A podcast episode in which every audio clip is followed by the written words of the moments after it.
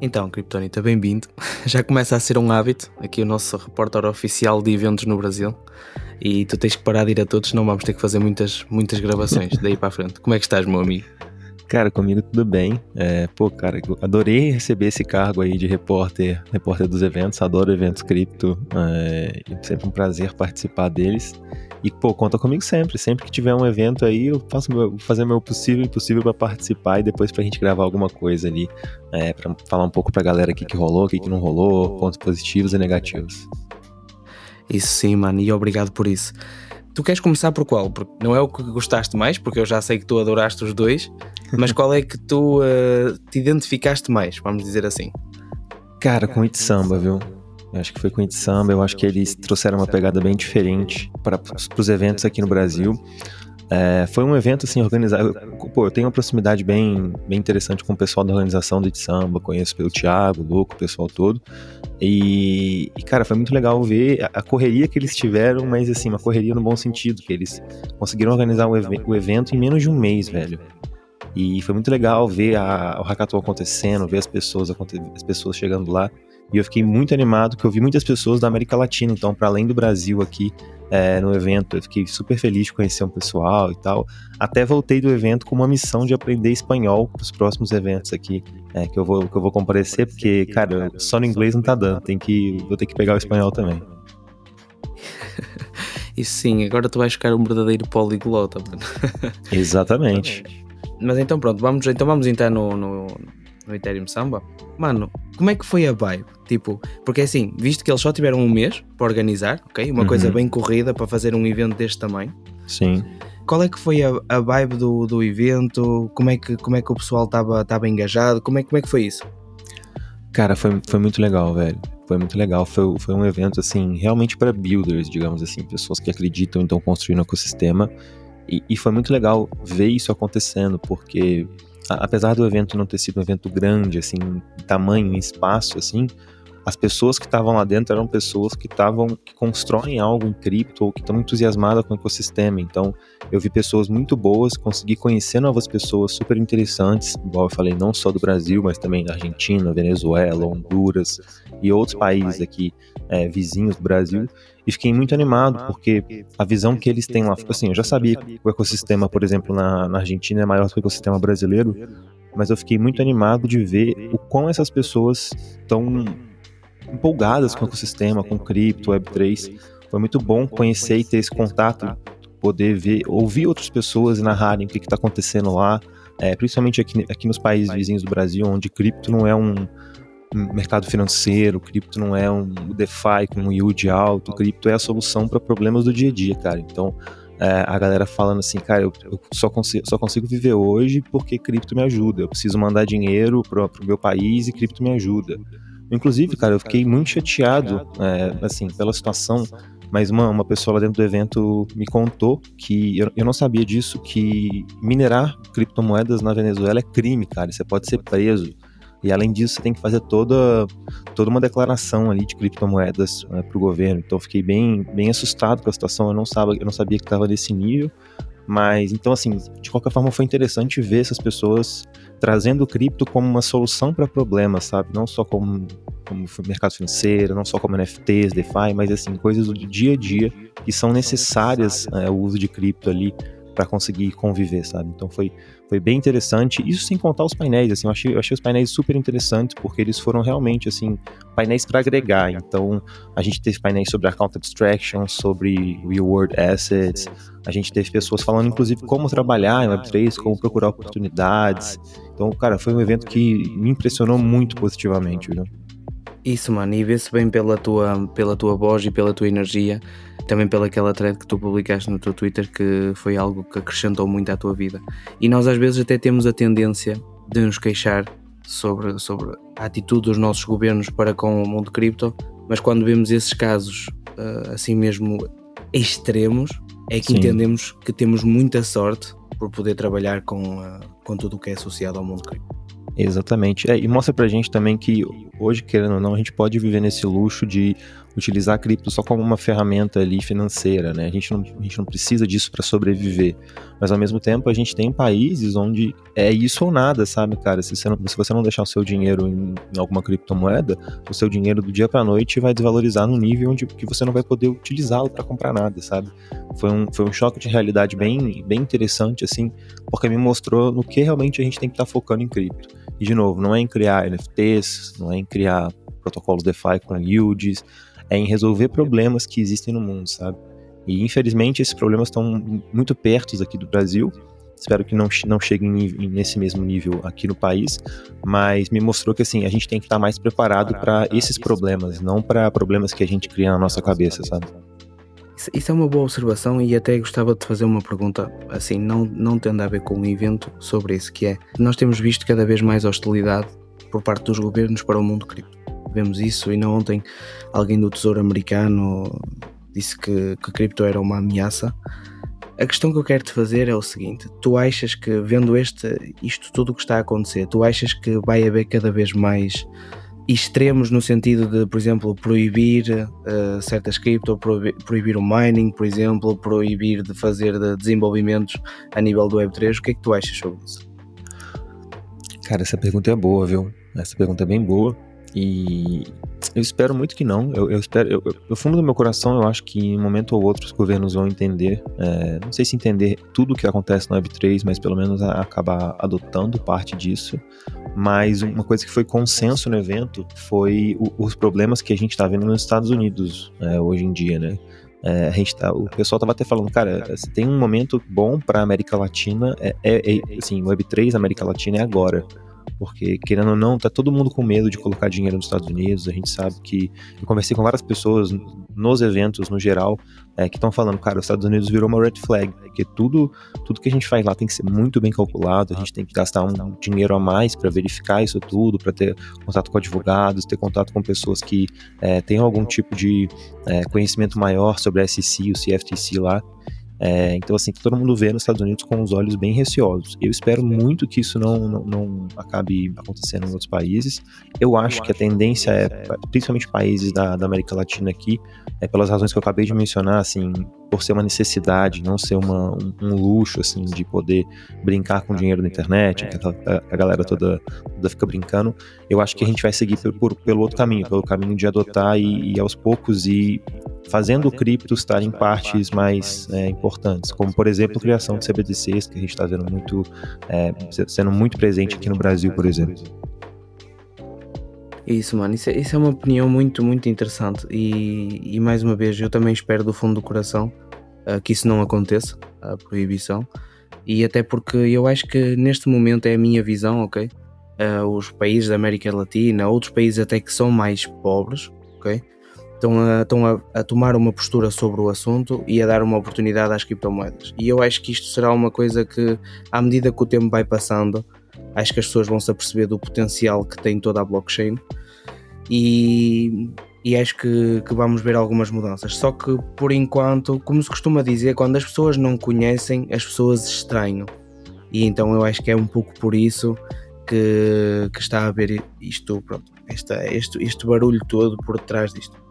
Mas agora até voltando aqui ao Ethereum Samba mais uma vez, qual é que foi assim a palestra? Porque eu sei que tu também fizeste uma, né? Qual é que foi assim a palestra que mais te marcou ou o projeto que mais te marcou? Se puderes dizer um. Claro. Pô, eu, eu vou falar da minha palestra, né? Tem que fazer o meu, meu jabá aqui. Eu acho que foi uma palestra bem legal, onde a gente pôde ali apresentar a realidade de DAOs hoje. É, Guilherme e eu fizemos um, um talk lá falando com o título DAOs, é, do caos à organização. Então a gente apresentou vários dos problemas que a gente vê em DAO, assim, hoje em dia. É coisa que a gente vê só vê porque a gente está na prática, a gente consegue no dia a dia acompanhar essas coisas.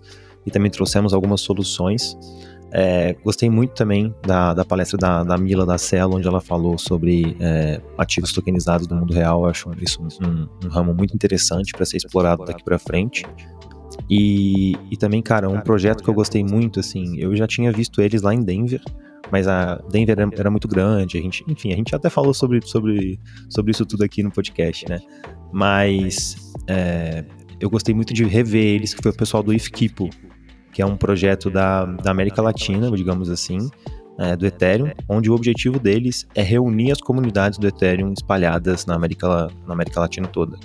Então, por exemplo, eles é, pegam o It Samba, trazem junto, pegam o It Buenos Aires, trazem junto, é, com o objetivo realmente de crescer o ecossistema como um só, sabe? Não como cada um fazendo o seu ali num canto isolado e ponto final. Mas sim trazendo todo mundo junto e mostrando que quando todo mundo tá junto, a força é muito maior, os poderes, onde a gente consegue chegar e tudo mais. Então, foi muito legal poder ter esse contato mais próximo. Conheci umas pessoas do time super interessantes, como o Francis, a Romy e outras pessoas também. E foi muito legal ver essas ideias, o que, que eles estão planejando, sabe? São pessoas que realmente querem crescer o ecossistema e querem também trazer valor é, para a América Latina no geral. Então, é, a gente conversou muito sobre como a gente tem uma mão de obra muito qualificada na América Latina, mas infelizmente essa mão de obra acaba indo para países como, por exemplo, Estados Unidos e Europa, porque eles acabam recebendo mais, acaba sendo mais, é, mais financeira, financeiramente interessante para eles. E, e isso é muito ruim, porque a gente acaba perdendo a oportunidade de construir coisas incríveis, sabe? Então a gente estava conversando sobre como a gente consegue fomentar mais esse ecossistema. Eles estão com uma pegada sobre. É, eles estão com uma pegada de seis, de, de seis, braços diferentes. Dentre um deles é o estímulo a pessoas rodarem full nodes de Ethereum. Então, é, na América Latina, eu achei isso muito legal. É uma coisa que eu acho super importante. Eu acho que cada vez mais a gente tem que educar as pessoas e mostrar para elas o porquê que isso é muito importante, sabe? Então, se eu pudesse falar um projeto que eu gostei muito lá foi o If Keepo. Gostei até aí. Vamos até pegar na primeira coisa que tu falaste sobre a tokenização, que é uma coisa que me. Sim, que eu gosto. Tu queres, tu queres passar assim, tu imaginas tudo o que nós temos à nossa volta ser tokenizado? Imóveis, carros, serviços. O que, que é que tu achas sobre isso? Cara, eu acho uma, uma coisa muito, muito interessante, né? E, e, pô, eu vou aproveitar e puxar, puxar o, o que a Mila falou, que eu falei da palestra dela. É, ela, no final do ano passado, em dezembro, novembro, ela organizou um hackathon é, junto com o governo brasileiro, cara. E foi muito legal. Eu lembro que eu, a gente gravou uma entrevista, um podcast com elas também lá, lá no Bankless. E foi, eu achei, cara, eu achei muito legal, porque na minha visão o governo tava lá para trás em cripto, Web3 e adotar essas coisas. E ela acabou conseguindo fazer essa mobilização toda. E o objetivo do hackathon, organizado em conjunto com o governo, era como a gente pode tokenizar os ativos da União, velho. E aí, pô, a gente tem praia, a gente tem prédio, a gente tem terreno, a gente tem uma série de ativos da União que, que hoje em dia grande parte ou não são produtivos ou não, ou não são tão produtivos. Então, ela criou esse hackathon para trazer alguma possibilidade de a gente conseguir rentabilizar esse, essas terras, esses ativos da União e também devolver isso para as pessoas, para os cidadãos, para o público. Achei muito legal.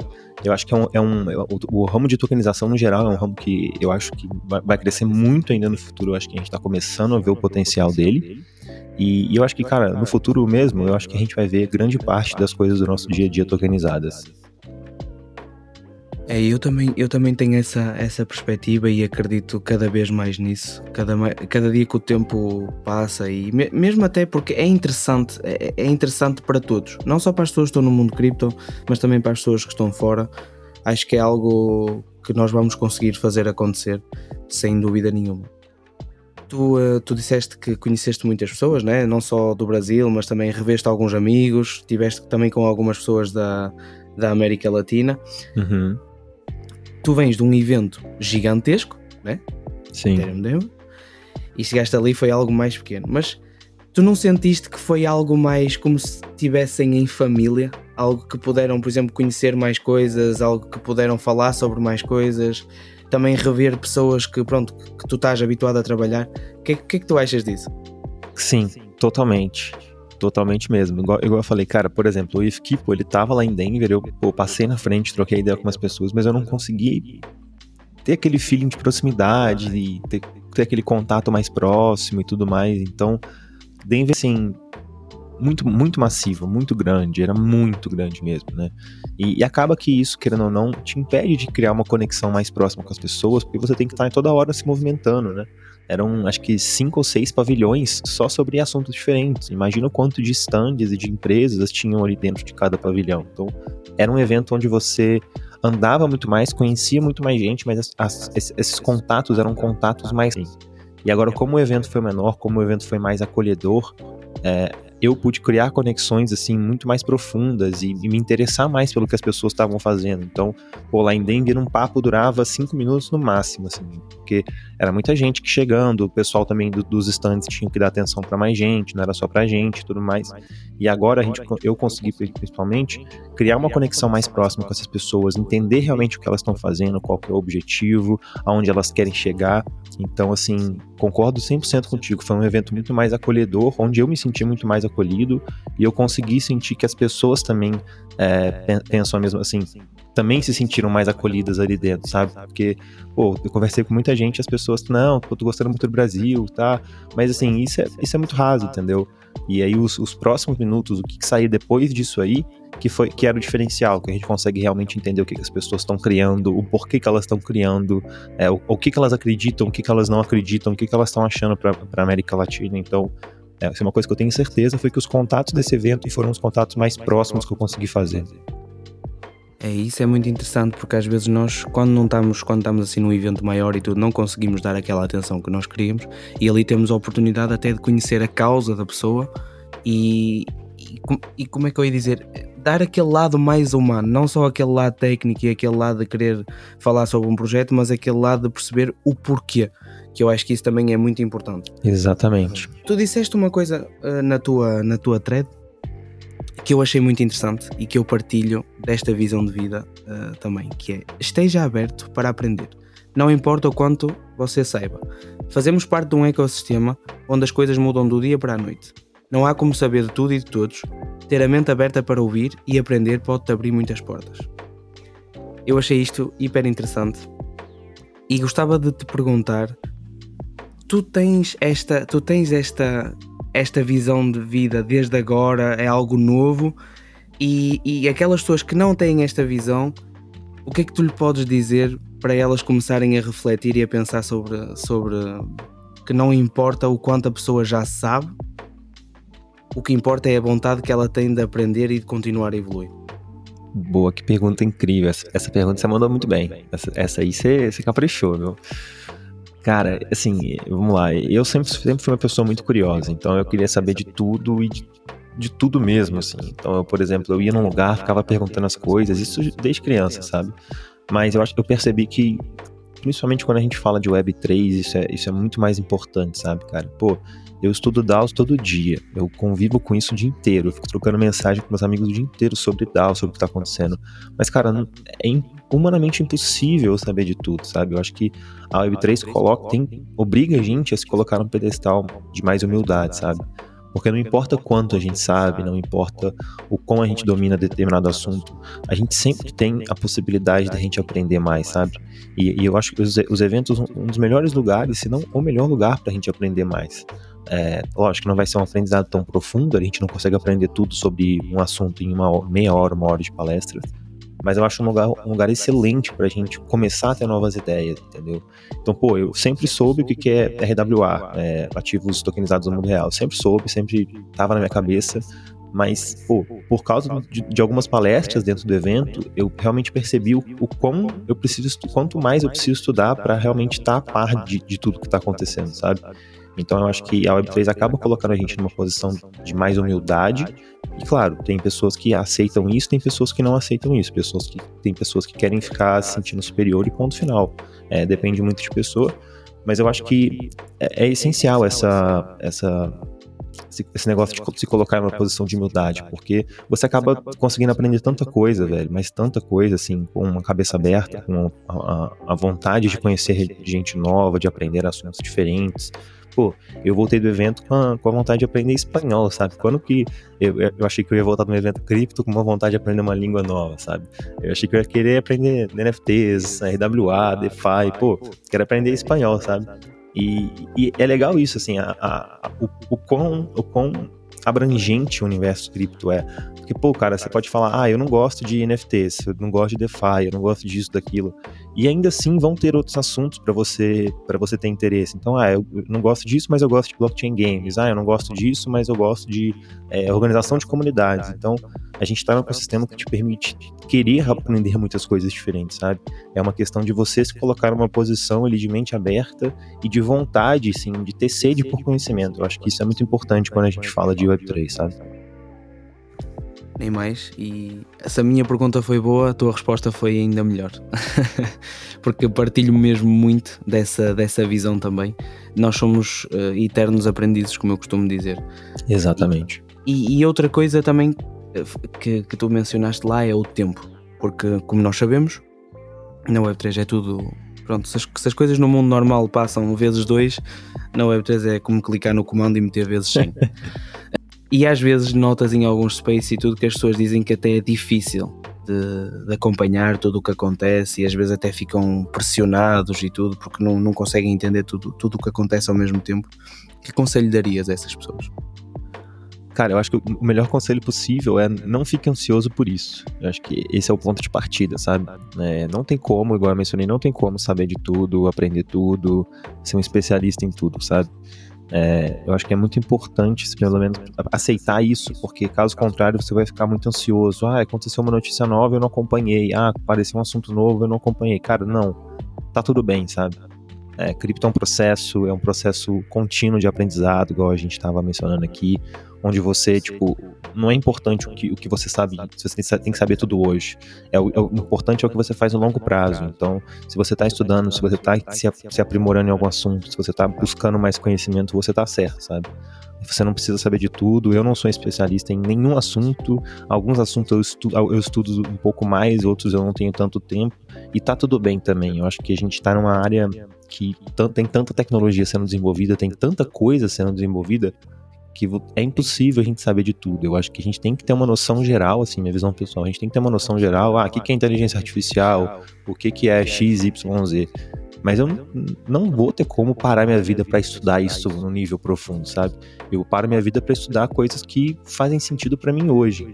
E, de novo, as coisas mudam. A né, cripto muda muito rápido, né? Então, o que faz sentido para mim hoje pode não fazer sentido para mim amanhã. E tá tudo bem também. Esse é o legal. Você pode. Esse é o legal do ser humano. Você pode captar vários conhecimentos ali e guardar na cabeça. Então, por exemplo, hoje eu tô estudando sobre um assunto. Semana que vem eu mudo de assunto porque eu cansei do assunto dessa semana.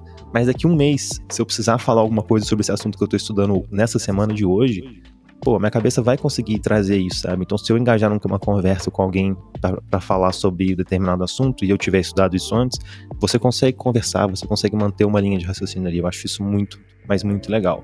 Mas o mais importante para mim é não fique ansioso por não estar tá conseguindo acompanhar tudo no mercado. Isso é muito comum, eu vejo muitas pessoas relatando isso e infelizmente é uma realidade que acontece mesmo. É um mercado muito rápido, muita coisa acontece, cripto não, não tem horário de pregão, não tem é, dia útil.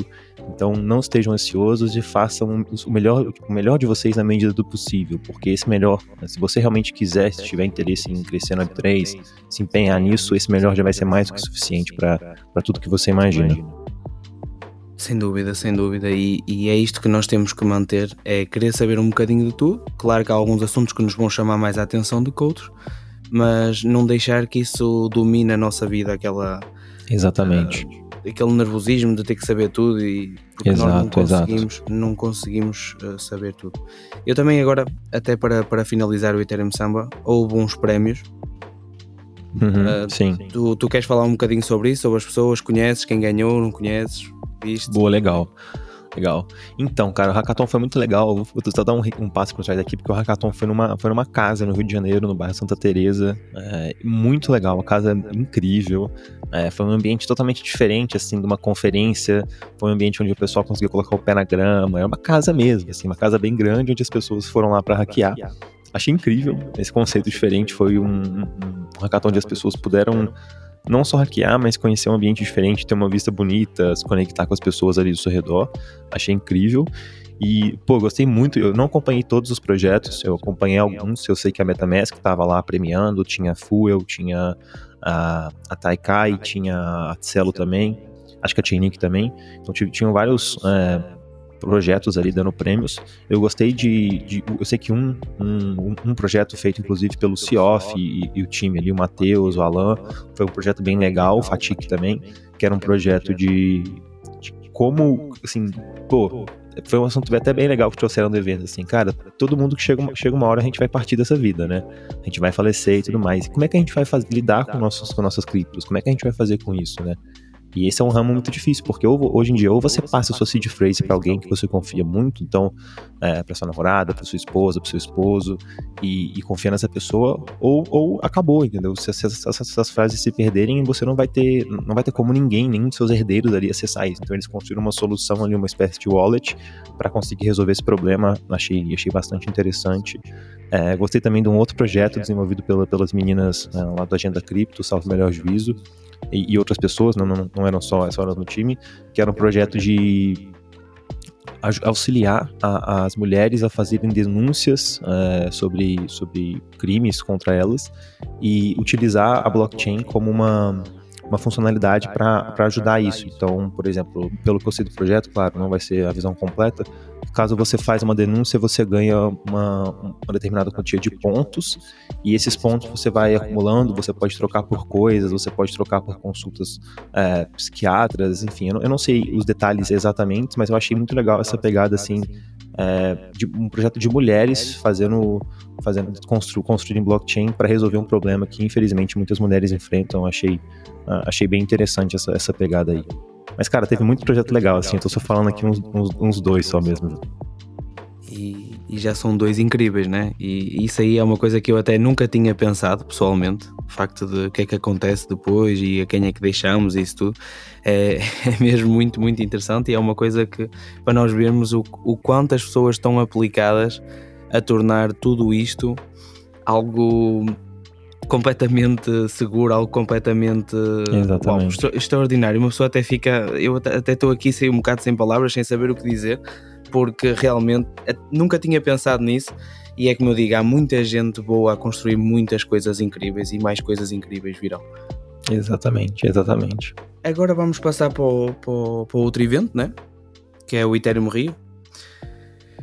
Como é que foi o Ethereum Rio, mano? Boa, cara, boa. Bom, eu, eu vou, vou, dar minha visão aqui. Minha visão é, é um pouco diferente, eu acho, que da visão é, da maioria das pessoas, porque eu, eu, cheguei no evento com a percepção de que grande parte das pessoas que estavam lá eram pessoas que eu já entrevistei. Então, pô, eu tô gravando podcast pelo Bankless há quase dois anos.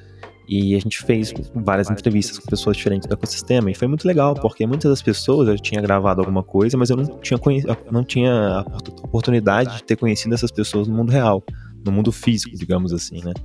E aí eu chegava lá no evento e falava, cara, eu acho que eu já gravei um podcast com, esse, com essa pessoa, mas será que é essa pessoa mesmo? E se não for, como é que eu vou chegar nessa pessoa e falar, pô, gravei com você, mas não era essa pessoa, sabe? Ia ficar chato, né? Mas acabou, acabou sendo muito legal, porque eu, eu pude rever amigos, assim, dessas, dessas entrevistas, das gravações super interessantes. Eu vi o é, pessoal da, da Ribbon, vi o pessoal da Picnic, é, vi o pessoal da Pods. Então, foi muito legal poder ter essa proximidade, esse contato pessoal ali com essas pessoas que eu já, já tinha tido um primeiro contato antes, sabe? Porque, pô, as pessoas falam, pô, já gravei um podcast com aquele cara ali, e, pô, a gente acabava trocando ideia, tendo esse contato mais próximo, vendo o que, que esses projetos estão construindo não estão construindo. Então, foi muito legal, assim, essa possibilidade de, de rever e encontrar pessoas que antes eu já tinha é, tido um contato bem limitado ali, que, claro, não tem como falar que não, né? É, o que a gente grava aqui de meia hora, uma hora, é, é muito rápido, velho. A gente não consegue ter, ter essa proximidade, assim, ainda. Claro, a gente consegue trocar, trocar mensagem, trocar ideia depois, mas a gravação em si é algo, algo que passa muito mais rápido do que a gente imagina. Eu acho que você pode até testar isso também muito pra gente, o Mr. Joe. E, e, e é muito, foi muito legal poder ter essa proximidade, assim, de ver essas pessoas no, no mundo físico ali, pessoas que antes eu já tinha tido um contato é, em podcasts, em gravações ou na Web3 no geral, sabe? Isso sem dúvida, sem dúvida. Tipo, nós às vezes temos, porque nós quando entrevistamos alguém ou assim, né, temos sempre uma linha de raciocínio o que é que vamos falar, mas quando estamos diretamente com a pessoa, fisicamente e tudo, é, é completamente diferente, porque o contacto humano, porque nós estamos um pouco pá, direcionados mais para tudo o que é tecnologia e isso tudo, e às vezes o contacto humano é um bocado deixado de parte. Mas também não podemos é muito importante isso. E, e é muito sim, importante nós sim. continuarmos a fazer essas conexões e a experienciar isso tudo. E, e isto que tu acabaste de dizer é uma prova disso mesmo. que os contactos e as conexões humanas e o contacto em si, uh, não só virtual, é muito, muito importante. Tens assim alguma coisa que queiras destacar do, do Ethereum Real? Alguma coisa que prendeu mesmo a tua atenção? Uma palestra? Uh, algo que, que te deixou impactado? Cara, eu acho que o que mais me deixou impactado foi, foi ver a comunidade reunida, né? É, pô, eu fui no outro, no outro Ethereum Rio que aconteceu no ano passado, 2022. Eu sempre erro as datas, mas acho que eu tô certo. E, e foi muito legal, porque foi o meu primeiro evento cripto na vida real que eu consegui perceber que eu não sou louco sozinho, sabe? Tem muitos mais loucos na, na Web3 comigo. E foi muito legal ter essa proximidade com a, com a, comunidade. Então foi um evento que me marcou muito e foi inclusive o evento que me mostrou assim, cara, eu, eu quero construir minha vida em cima da Web3. Então depois do evento eu realmente é, acabei saindo do meu trabalho anterior, acabei tomando outros rumos ali. E foi uma decisão que, pensando hoje, assim, claro, é, um ano ainda é muito pouco, vamos dizer assim, mas já, já se mostrou algo muito, muito é, benéfico para a minha vida e para o meu, meu nível pessoal. É, claro, antes eu trabalhava também já com, com cripto, mas não era o meu trabalho full time, digamos assim. Então foi muito legal assim poder estar tá de novo num ambiente desse, poder estar tá vendo as pessoas novas, né? Porque ainda que eu conhecia muita gente de gravação, conhecia muita gente é, de podcast, da Web3 no geral, você também vê muitas pessoas novas nesses eventos, sabe? Pessoas que estão chegando agora, que esse é o primeiro evento, que estão até um pouco meio perdidas no que fazer, no que fazer, no que não fazer, sabe? E, e, é muito legal ver essas pessoas, assim, ver pessoas novas querendo conhecer mais, querendo aprender mais, querendo ter mais conhecimento, sabe? É, é como se, tipo, depois de um ano é, eu, eu conseguisse me colocar lá atrás e, e visse outro, outro João ali chegando agora no evento e querendo entender mais, sabe? É muito legal poder ter essa, essa vivência ali de, de ver pessoas querendo se engajar nisso, querendo crescer no Web3, acreditando friamente que o que a gente está fazendo não é, é, só uma brincadeira, a gente está querendo realmente construir algo diferente, sabe? Eu acho que isso foi uma, uma das coisas que mais é, me impactou positivamente, sabe? De saber que a gente está fazendo algo certo, saber que esses eventos são importantes, não só para a gente, não só para pessoas que já estão no ecossistema, mas também para pessoas que estão começando agora e não sabem nem por onde começar. É, sem dúvida. Eu, por exemplo, eu pessoalmente, o NFT Paris foi o primeiro que, que nós fomos, né? E, e, e, era complicado para mim, porque embora eh, houvesse muitas coisas que eu conhecia, ok? Eh, eu não sabia bem para onde ir, eu não sabia. Pronto, foi assim um pouco complexo, vamos dizer assim. E, e é uma coisa que tem que acontecer, é um processo que, que temos que passar. Exatamente. E até, e até agora gostava de fazer uma pergunta sobre isso, que é o que é que tu achas de, por exemplo, agora nos eventos, que seria uma boa solução ter lá, por exemplo, 5 ou 6 pessoas destacadas para ir com pessoas que não têm assim tanto conhecimento para lhes fazer assim, tipo, para lhes dar um heads up e com eles a certos projetos para, para conhecer, para falar com eles um pouco, porque eu, eu começo a achar que às vezes as pessoas, as pessoas quando não conhecem estranho, nós já dissemos isso há bocado, né? Sim. E, e por exemplo, haver assim um, como é que eu ia dizer, ali uma, uma, uma equipa que se ocupasse de ajudar as pessoas a encaminhar, saber o que é que elas, o que é que elas preferiam, o que é que elas. Pronto, basicamente como se fossem ali uns ajudantes para o evento. O que é que tu achas Sim. sobre isso? Cara, eu, eu tô cada vez mais percebendo que algo assim para fazer esse onboard das pessoas é necessário, sabe? Eu não sei se a melhor forma é na forma de pessoas físicas, assim, pessoas ali ajudando, ou uma, uma espécie de aplicativo também tá dando fazer esse onboarding. Eu não sei como, mas que é importante a gente fazer, eu tô vendo que cada vez mais é, sabe? Porque acaba que até pra, pra gente também que tá, que tá imerso nisso, tem coisa que às vezes a gente só passa, a gente passa reto, sabe? Agora eu falei, é difícil saber de tudo e às vezes ter um contexto antes de entrar no evento, antes de se aprofundar, saber o que você pode, o que não pode fazer, com quem você pode conversar, com quem você deve conversar, é algo que eu tô percebendo que, que é importante, sabe, cara? É, por mais que o evento aqui no Brasil sejam, sejam eventos pequenos, de número de pessoas, de estrutura, você se perde, cara. É um ambiente totalmente novo, é um ambiente onde tem pessoas que você muitas vezes nunca não conhece, não sabe nem o que faz na vida. E eu vejo muitas pessoas receosas de chegar num stand ali e perguntar, sabe? É, querendo ou não, as pessoas que já estão.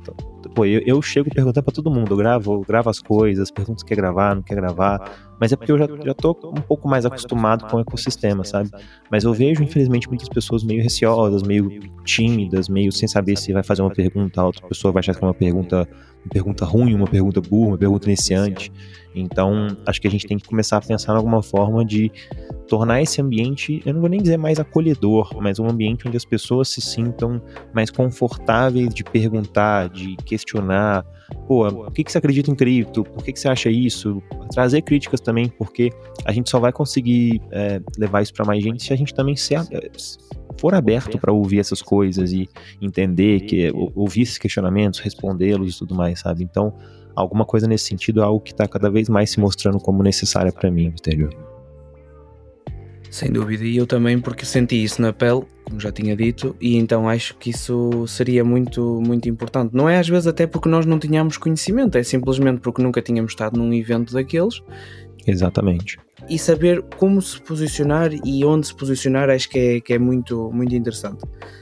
Para falar de, do Ethereum Rio, viste alguma coisa, alguma, algum projeto, alguma, alguma tecnologia que alguém está a desenvolver que vai nos ajudar a mudar alguma coisa na nossa vida diária? Boa, legal. Cara, eu, eu vi alguns projetos lá, né, assim, nesse, sentido. Eu acho que um, um, que eu gostei muito foi um pessoal que, que a gente já tinha gravado e, e eles estão agora com uma espécie de tecnologia nova muito focado em account abstraction no Ethereum, mas muito focado em account abstraction para facilitar a experiência de usuários. Então eles estão querendo desenvolver algo que permita, por exemplo, que o usuário faça um social login em vez de ter que anotar as 12 palavras. E aí divide essas 12 palavras, uma parte envia por e-mail, a outra parte tem que salvar de determinada forma. Então, coisas que estão fazendo a experiência do usuário, dessa pessoa que está chegando em cripto, ficarem mais, ficar mais fácil, mais simples, porque a gente sabe, cara, quando você chega em cripto, você vê um mundo novo e você fica completamente perdido, né? E, e, muitas das coisas que, que a gente faz hoje são coisas ainda complicadas. Pô, anotar 12 palavras, ter que pegar um endereço diferente, entender que tem blockchain diferente, são redes diferentes. Então, tudo isso é muita coisa, é muita informação para um usuário que acabou de chegar, sabe? Então, eu fiquei bastante animado de ver que várias soluções, como por exemplo a Picnic, está criando uma experiência de usuário extremamente simples mas ainda assim permitindo que o usuário tenha controle dos seus ativos. Então, na minha visão, não adianta nada a gente criar uma experiência simples, como por exemplo no Nubank, mas não conseguir comprar realmente o criptoativo, não conseguir sacar, comprar basicamente um certificado de recebível é, de, algum, de alguma cripto, sabe? E, e, eu acho que soluções assim para simplificar a experiência do usuário são o que a gente precisa estar tá focando bastante agora, sabe? Tem muita gente que vê com bons olhos cripto, que gosta de, de se entender com tecnologias novas, mas exigir, exigir que essas pessoas criem conta numa corretora, criem uma wallet, saquem esse, esse dinheiro da corretora para uma wallet, entendam essas diferentes blockchains, consigam movimentar ali dentro, consigam colocar o dinheiro em algum protocolo para ter um yieldzinho, nem que seja um yield pequeno. Cara, é, é exigir demais, sabe? Então, eu estou bastante animado para essas soluções que estão simplificando esses processos de usuário, permitindo que os usuários comprem cripto com Pix, é, consigam ter algum rendimento ali de forma muito fácil, é, não tenham que anotar as 12 palavras e não pode anotar no computador também, porque senão você pode sofrer um, um risco de, de, hack. Teve até um amigo meu que foi hackeado essa semana, fiquei é, bastante triste. Então, é muita coisa, sabe? E criando experiências mais simples é, é um modo que a gente vai conseguir instigar mais pessoas a entrarem em cripto. E depois, eventualmente, essas pessoas é, vão acabar se aprofundando, escolhendo o que elas querem entender, o que elas não querem entender e tudo mais, sabe? É isso, eu, eu fiz essa pergunta porque eu cada vez mais tomo conta que isto, este movimento para acontecer, ou seja, a adoção para acontecer, nós vamos ter que fazer uh, muito, como é que eu ia dizer, muita simplificação do que nós já temos hoje em dia, ok? Uh, porque ainda hoje as coisas muitas das vezes ainda são muito difíceis, são complicadas, como tu Sim. disseste, carteira, tirar, fazer, acontecer. E eu acho que nós, ao melhorarmos a experiência do usuário, como tu disseste e muito bem, acho que isso fará um onboarding gigantesco e fará também porque as pessoas automaticamente na mídia, ok? Têm aquela ideia que, ok, mundo cripto é Ponzi, é isto, é aquilo, NFTs é esquema pirâmide, é isto, é aquilo. Mas quando as pessoas começarem a usar a tecnologia sem ter aquelas terminologias, ou seja, o nome, NFT, cripto, isso tudo atrás, eu acho que vai haver uma, um onboarding muito maior e acho que a adoção aí sim começará a, a realizar-se. Exatamente. Foi, foi, por isso que eu quis te fazer essa, essa pergunta em si. Exatamente, cara. Eu acho que é, é muito irreal a gente imaginar que um usuário médio, um usuário simples ali, tem que entender tudo isso, sabe?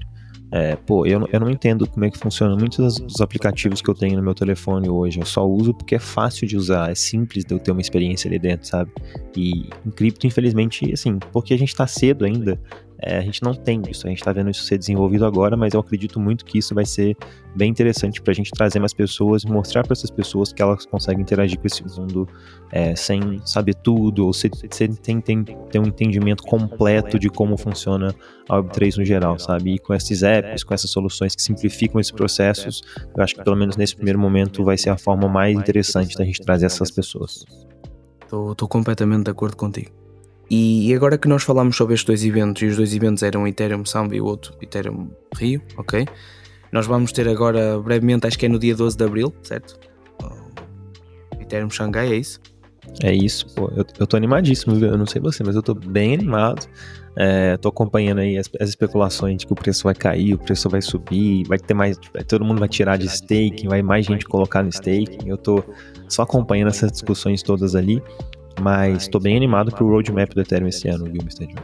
É, o que é que tu achas que vai acontecer? Boa. na bola de cristal. É, vamos lá. Cara, então, eu, eu, eu, tenho uma tese que é uma tese que eu não. Assim, de novo, é minha tese, minha tese pessoal. É, não tô dizendo para ninguém fazer isso, nem, nem que isso vai ser o que vai acontecer.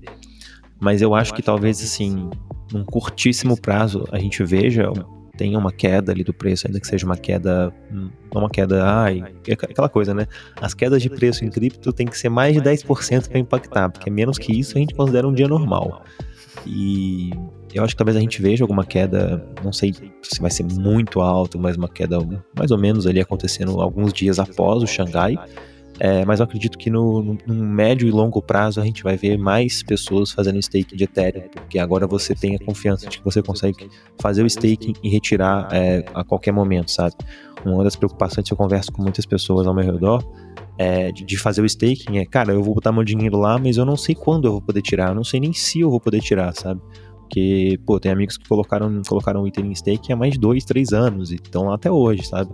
E eu acho que com essa possibilidade, essa certeza que você pode colocar e tirar, é, como por exemplo a gente já tem hoje em outros protocolos, como a Lido, Rocket Pool, etc., eu acho que mais pessoas vão acabar adotando é, esse caminho de fazer o, fazer o staking ali, e eu acho que a gente vai ver uma tendência a retirar mais ITER em circulação ou, e, consequentemente, ter mais ITER ali em staking no médio e longo prazo. Então, essa é a minha tese, é isso que eu estou confiante, mas eu acho que talvez num curtíssimo prazo a gente veja um, volume de venda ali, exatamente porque tem pessoas que estão com o Ethereum Staking já faz quase três anos, e essas pessoas eventualmente vão querer realizar alguma coisa, querer vender uma parte, sabe? Sim, isso, isso é normal. Eu também eu estou muito próximo do, da tua tese. É normal que vai haver ali uma realização na parte inicial, mas depois, uh, depois acho que as pessoas vão perceber a confiança na, na rede e vão continuar a fazer o stake dos, dos seus Ethereum.